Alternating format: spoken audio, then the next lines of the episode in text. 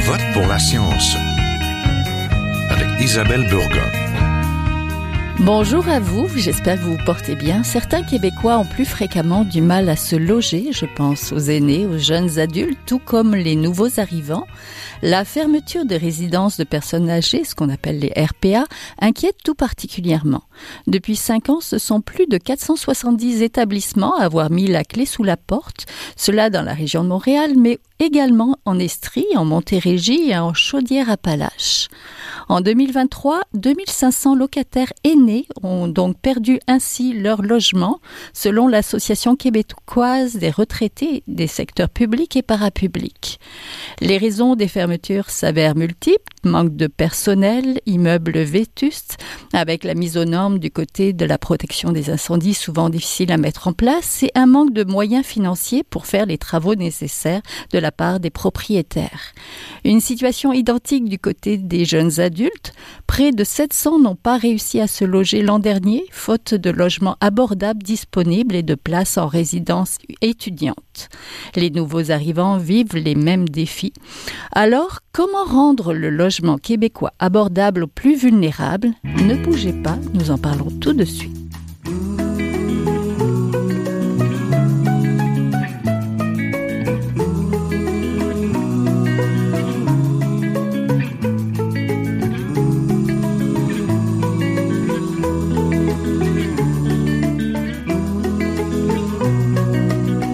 Je vote pour la science aujourd'hui. Nous voulions revenir sur la crise du logement ambiant. Il est devenu difficile de se loger et même d'accéder à la propriété. Et certaines personnes sont plus vulnérables à cette crise du logement en raison de leur âge ou de leurs moyens financiers plus limités. Pour en parler, je suis en compagnie de Paul-René Roy, le président provincial de l'Association québécoise des retraités des secteurs publics et parapublics, la QRP. Bonjour. Bonjour. Je suis aussi en compagnie de Xavier Leloup, professeur-chercheur à l'Institut national de recherche scientifique au Centre Urbanisation, Culture et Société et directeur de la revue Liens social et politique. Bonjour. Bonjour. Donc le Québec a mal à son logement, trop peu, trop cher, entraîné dans une spirale inflationniste. La crise immobilière bat toujours son plein dans la province. Un problème devenu plus grave en raison de nombreuses fermetures de RPA, des résidences pour les aînés, de manque de logements abordables pour les plus jeunes et les nouveaux arrivants. Professeur Leloup, pouvez-vous nous rappeler un petit peu quelle est la situation propre au Québec en matière de logements abordables? Euh, la situation euh, propre pour l'instant, euh, je dirais que de manière générale, comme vous l'avez résumé, elle, n'est pas très bonne. je dirais que sur les cinq dernières années, il y a eu une diminution, une réduction constante de ce qu'on appelle le taux d'inoccupation. Donc il y a très peu de logements disponibles dans les grands centres urbains, mais aussi dans des régions plus éloignées. Et ça a eu pour effet euh, je dirais, un peu euh, mécanique, euh, une augmentation des coûts, donc des loyers, qui ont augmenté significativement en parallèle, je dirais, sur les, cinq dernières années. Monsieur Roy, l'Association québécoise des retraités des secteurs publics et parapublics a documenté et dénonce les très nombreuses fermetures de résidences de personnes âgées, les RPA, ces dernières années. Quelle est la situation? Ben, la situation est relativement inquiétante. Euh, le regroupement des euh, euh, résidences pour personnes aînées, des résidences privées, a annoncé récemment que pour la première fois depuis longtemps, ils sont en déficit. C'est-à-dire qu'à chaque fois que se ferme une RPA, ils s'en ouvrent pas suffisamment pour remplacer les logements qui ont été perdus. Donc, c'est la première fois que ça arrive et c'est appelé probablement à, à continuer. Et euh, ça devient dramatique. C'est ça, ça, arrive dans les grands centres, mais ça arrive aussi en région. Et quand ça arrive en région, c'est beaucoup plus problématique parce que les gens doivent souvent se déplacer loin de l'endroit où ils, euh, ils ont été habitués d'être euh, dans leur environnement et donc ils doivent s'en aller dans un autre environnement. Donc ça crée un stress supplémentaire pour eux autres. Donc c'est un peu dans cette situation-là qu'on se retrouve. Euh, à l'heure actuelle. On parle de combien de fermetures de RPA? Ben, nous, euh, au cours des dernières années, il s'en est fermé à peu près 500. Et dans la, la, recherche qu'on a faite, nous, pour la période d'octobre 2022 à la fin septembre 2023, il s'en est fermé 88 donc, 2500 logements qui ont été, qui sont disparus euh, de, du portrait. Oui. Est-ce que ces 2500 personnes ont pu retrouver facilement à se loger? Ben ça, on n'est pas capable de le dire. Cependant, euh, on entend, on entend euh, on voit des reportages, puis on en entend de personnes qui disent qu'ils ont eu énormément de difficultés à se relocaliser. Ils ont dû faire appel à leurs parents, à leurs amis.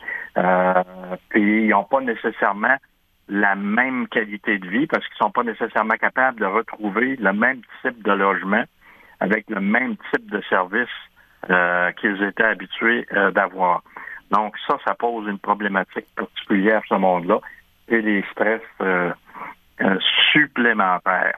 Mais on n'est pas capable de dire exactement là, la, proportion qui ont été capables de se reloger, mais on voit qu'il y a des problématiques vraiment spéciales. Oui, et qui, est, qui sont inquiétantes. Voyez-vous une aggravation de cette crise du logement, le professeur Leloup aussi? Euh, oui, euh, ben, certainement, oui, on, voit une aggravation et effectivement, je partage euh, l'inquiétude de M. Roy, puis c'est vraiment, c'est très, très inquiétant. Il y a plusieurs indicateurs qui nous, nous le, je dirais, nous le fait penser que ça, ça va, je dirais, de, mal en pis. Mais je pense qu'un des indicateurs les plus clairs, c'est euh, la question de l'itinérance. Euh, La question de l'itinérance est très, très, très euh, marquée. Euh, je suis membre de différents partenariats de recherche financés par le CRSH et la SCHL et chaque fois qu'on a une réunion de ces partenariats, les chercheurs qui sont présents euh, reflètent euh, la question que dans leur ville, euh, donc c'est pan canadien, la problématique de l'itinérance s'est accentuée. Donc ça c'est un premier indicateur, je pense, qui est très très très visible dans mhm. nos villes et dans nos grands centres, que ce soit Montréal, Ottawa, que je fréquente de temps en temps et Montréal euh, tous les jours, on, le voit, c'est visible. Euh, et euh, c'est aussi diversification, on parle d'une diversification aussi d'itinérance en termes d'âge, en termes de trajectoire d'entrée dans l'itinérance, c'est de plus en plus débattu, je dirais, au sein des, des, des cercles de, de, recherche sur les questions de. L'autre indicateur aussi qui me paraît inquiétant, c'est euh, le, les loyers qui sont demandés actuellement sur le marché, euh, parce qu'on a des indicateurs sur le loyer moyen, mais il faut les prendre avec beaucoup, euh, beaucoup de réserves, parce que le loyer moyen n'est pas le, le, loyer qui reflète l'état actuel du marché. Et là, on voit aussi un écart grandissant entre le revenu moyen et le revenu demandé actuellement pour les unités disponibles sur euh, le marché euh, de la location. Et ça, c'est très inquiétant parce que les personnes, de nouveau, quel que soit euh, leur âge ou leur trajectoire résidentielle, elles vont être touchées et on, le voit, la difficulté que les gens ont à se loger en raison de cette hausse de prix qui est beaucoup plus marquée en fait sur le marché que ne le laisse penser, je dirais, le, loyer moyen. Oui. Depuis quand on vit cette crise-là? Et puis comment on, en est arrivé là, finalement, professeur Leloup? Euh, C'est difficile de mettre, je dirais, une année précise des mhm. débuts, mais on avait une dégradation et euh, je dirais que depuis que je travaille euh, sur les questions de logement, j'ai beaucoup travaillé sur les questions de logement social il y a 10-15 ans et on disait déjà à l'époque qu'il fallait réinvestir, euh, qu'on manquait d'unités abordables, euh, que l'on avait besoin d'un soutien financier plus important euh, au niveau des gouvernements pour pouvoir maintenir une offre diversifiée et abordable de logement. Euh, c'était peut-être un peu moins marqué il y a 10-15 ans, mais c'était déjà un discours qu'on tenait, surtout pour des dirais pour des ménages très très vulnérables, des personnes à très faible revenu, des personnes âgées à faible revenu, euh, par exemple, on tenait déjà ce discours-là il y a 10-15 ans, et ça ne s'est qu'aggravé. Et ça s'est aggravé pour une raison aussi, c'est que le marché a répondu à la demande, qui était surtout une demande pour l'accession à la propriété mhm. euh, et à la copropriété. Et ça, ça a vraiment euh, été euh, la production, je dirais, des 25 dernières années.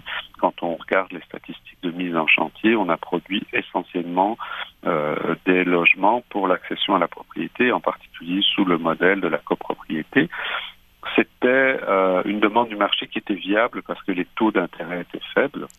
Et aujourd'hui, avec les taux euh, que l'on connaît, c'est beaucoup plus difficile d'accéder à la euh, à la propriété. Et aussi le fait qu'il y a eu des taux très faibles pendant je dirais une bonne vingtaine d'années, ça a aussi fait gonfler les prix euh, de vente euh, des unités, puisqu'on pouvait euh, augmenter le prix de vente des unités sans surtaxer, si on veut, ou surcharger le budget des ménages qui avaient la possibilité d'emprunter à des coûts très faibles auprès de leur banque.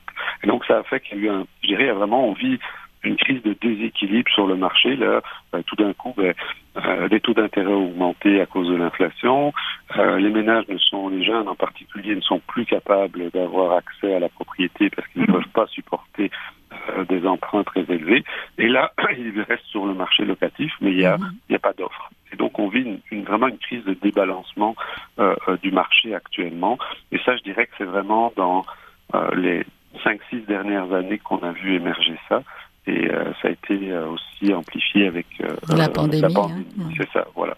Oui. Certaines personnes sont plus vulnérables face à cette, à cette, pénurie de logements abordables, les plus âgés, les plus jeunes, tout comme les nouveaux arrivants.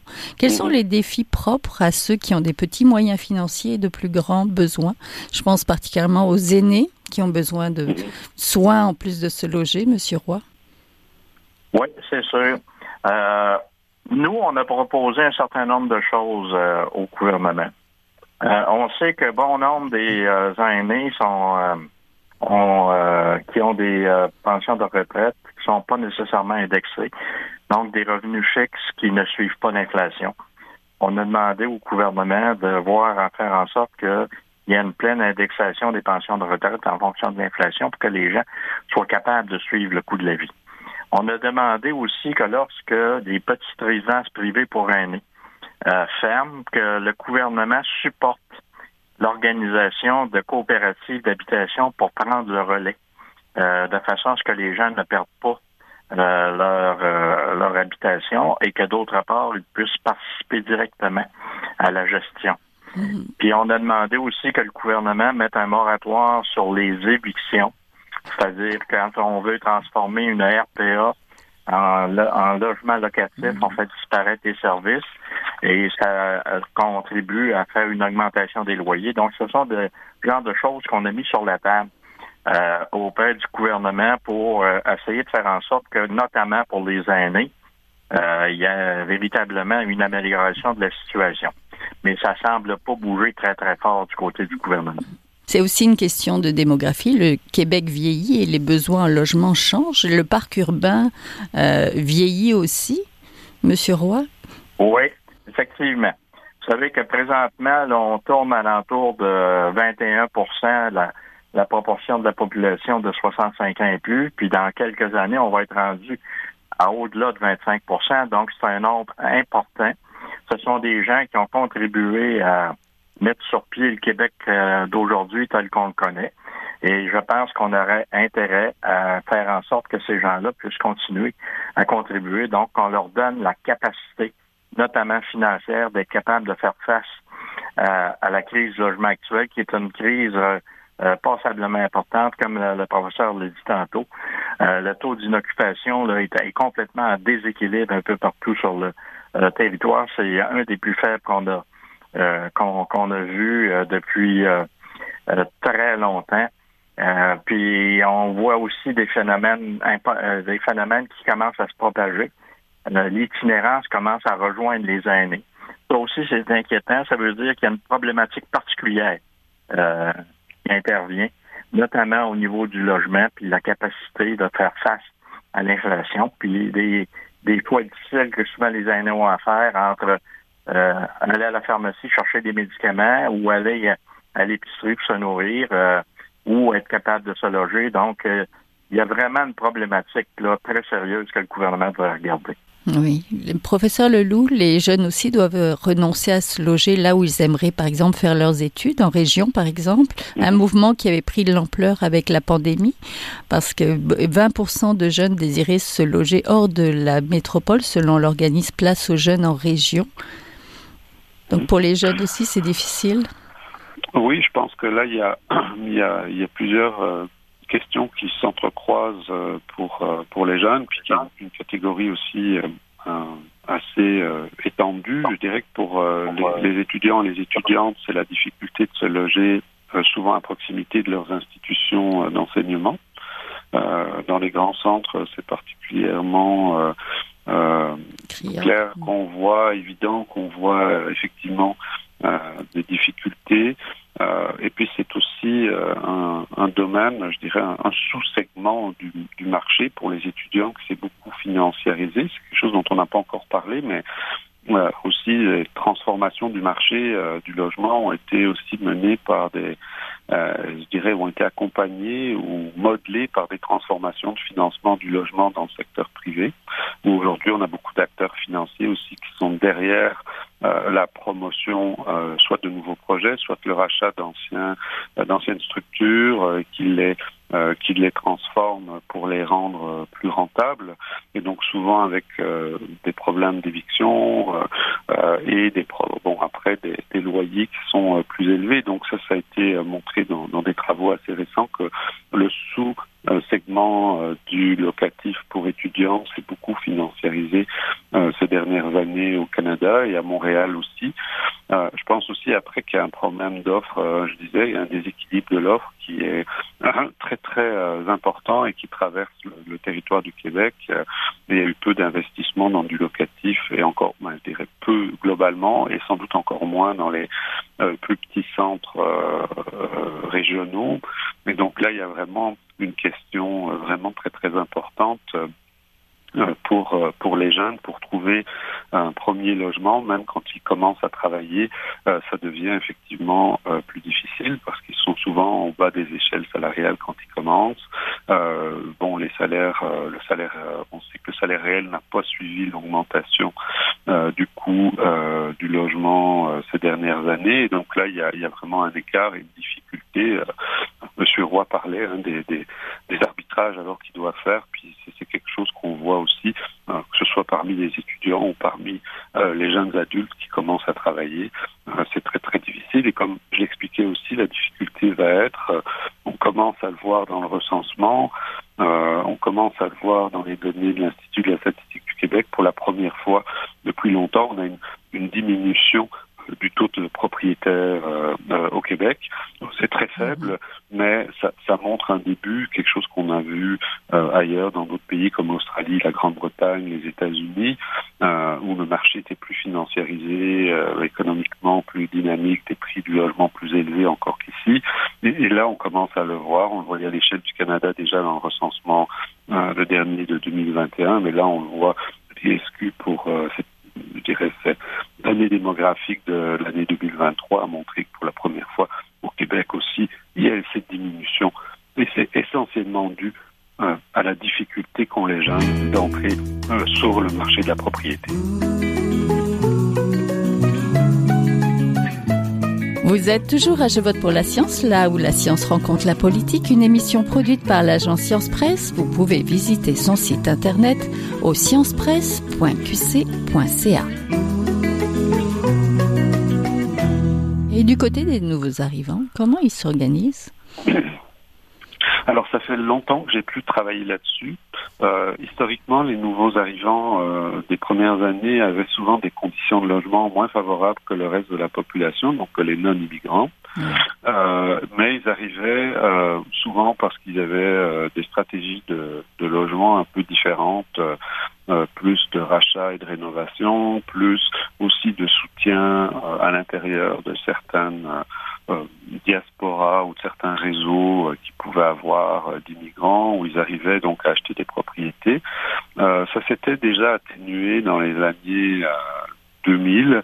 Euh, là, je dois avouer que je n'ai plus vraiment de, statistiques très récentes euh, sur cette question. Par contre, là aussi, de nouveau, ça s'est beaucoup transformé. Les nouveaux arrivants, euh, c'est devenu une population plus hétérogène qu'avant, et donc ça voudrait sans doute la peine de, de réinterroger euh, ces personnes et voir quels sont leurs défis spécifiques. La seule chose que je sais euh, sur lequel j'ai travaillé ces dernières années, c'est que j'ai travaillé sur les demandeurs d'asile et en particulier Mhm. les demandeurs d'asile qui sont rentrés de manière irrégulière sur le territoire. Et donc cette étude euh, qui était euh, menée par une équipe euh, essentiellement de McGill, mais auquel j'étais associé avec une collègue d'Amaris Rose, qui est une spécialiste des questions de, de logement des réfugiés et des demandeurs d'asile, on voyait qu'ils avaient vraiment...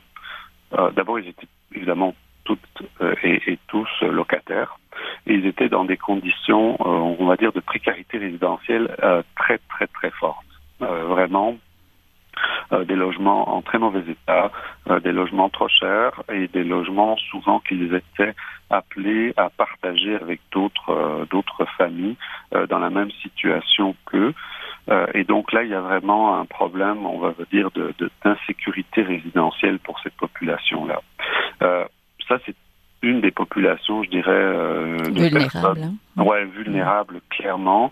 Euh, ces personnes donc euh, qui, qui attendent euh, leur euh, leur statut dans le fond euh, de, de réfugiés, euh, donc des demandeurs d'asile. Du côté des aînés, quelles solutions apporter face aux fermetures de nombreuses RPA, Monsieur Roy? On a mis sur la table par rapport au gouvernement, puis on l'a répété dans le cadre euh, de la consultation de la commission parlementaire sur le projet de loi 31.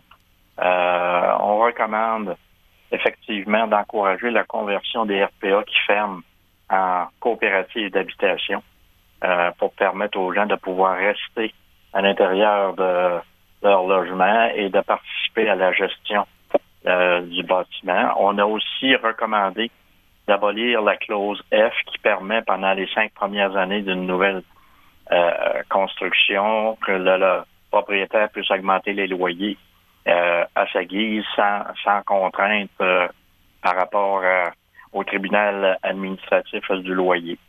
Et parallèlement à ça, euh, ça c'est pour euh, ce qui regarde les RPA. Parallèlement à ça, on a recommandé au gouvernement de mettre beaucoup l'emphase sur les mesures de soutien à domicile, de façon à ce que les gens puissent demeurer le plus longtemps possible dans leur milieu de vie, leur résidence à eux, et non pas euh, recourir à des euh, mécanismes comme les RPA euh, pour, euh, pour pouvoir se loger. Donc, pour nous, ça nous apparaît important à cet égard-là.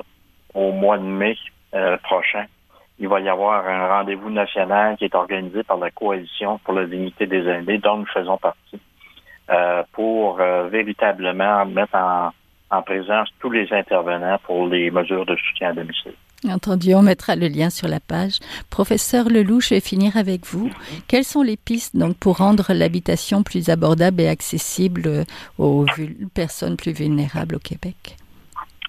Bien, euh, ben, je vais rejoindre euh, ce que disait euh, Monsieur Roy d'abord. Je pense que c'est sur le droit des locataires. Il faut porter une attention très particulière aux droits des locataires. Euh, effectivement, supprimer la clause F du bail pour permettre dans le fond que s'applique le contrôle des loyers, y compris sur les nouvelles unités qui ont été quand même assez nombreuses à être produites euh, ces dernières, euh, ces trois, quatre dernières années, parce que le marché s'est tout de même euh, un peu adapté euh, à la nouvelle demande, où il y avait plus de demandes pour du locatif. Je pense aussi que les mouvements de locataires ont attiré l'attention sur certains enjeux autour de la cession de bail qui étaient liés donc au nouveau projet de loi, le, le projet de loi 31 dont on a déjà parlé aussi, qui est un des malheureusement, euh, depuis très longtemps, il n'y avait pas eu de recul sur les droits des locataires et là, on, va en vivre un. Euh, donc ça, c'est premièrement. Donc vraiment défendre les droits euh, des locataires. Deuxièmement, réinvestir au niveau du logement, un réinvestissement de l'État. L'État était très très peu présent dans le secteur ces euh, 10-15 dernières années. Le Québec a tout de même fait quelques efforts au travers de projets comme Accès Logis, par exemple. Hein, euh, il y avait un programme de financement de logements sociaux et abordables au Québec, qu'il n'y avait pas partout dans les autres provinces. Euh, mais là, on est aussi en train de changer la formule pour aller sur du logement euh, uniquement dit abordable, euh, dans un nouveau un nouveau programme. Et donc là aussi, il y a un peu des inquiétudes. Il ne faudra pas perdre de vue l'importance du logement social où les ménages, où le loyer est fixé en fonction du revenu des ménages, pas en fonction, par exemple, du loyer régional moyen. Et donc ça, c'est très très important. Euh, donc réinvestissement de l'État et aussi avec des formules qui sont des vraies formules de euh, logement social. Les financements, euh, finalement aussi peut-être sur les formules de financement essayer de réfléchir à des alternatives, je dirais, entre le marché et l'État. Euh, donc ce qu'on pourrait appeler la finance communautaire qui se développe un peu au, Québec, mais qu'on retrouve aussi dans d'autres pays, euh, comme en Australie euh, ou aux États-Unis, à Chicago. Il y, a, il y a quelques expérimentations où, dans le fond, on ramasse des fonds auprès de ménages qui sont en mesure d'investir et qui vont détenir, dans le fond, des titres, comme on peut détenir des titres auprès d'organisations financières mais où on s'attend peut-être à un rendement un peu moins élevé, mais qu'il y a un investissement qui est social et un investissement qui est plus sûr pour justement soutenir euh, le secteur de l'habitation, euh, en particulier l'habitation sociale et communautaire. Et donc ça, ça pourrait être d'autres pistes aussi euh, à explorer, de, de, faire un peu plus peut-être appel à des formes un peu plus créatives de financement. Hmm, avoir de l'innovation finalement. Ben, je vous remercie beaucoup. On était en compagnie de Xavier Leloup, professeur-chercheur à l'Institut national de recherche scientifique au Centre Urbanisation, Culture et Société et directeur de la revue Liens social et politique. On mettra le lien. Et de Paul René Roy, le président provincial de l'Association québécoise des retraités des secteurs publics et parapublics. Merci beaucoup. Merci. Au revoir. Merci.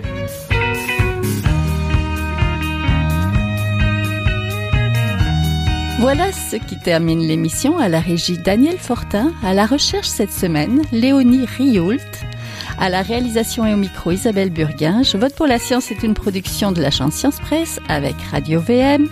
Réécoutez l'émission et si vous l'avez aimé, partagez-la. Visitez également la page de l'émission sur le site de l'agence Science Presse. Passez tous et toutes une très belle semaine à notre antenne. Jin Jiahua est un chercheur typique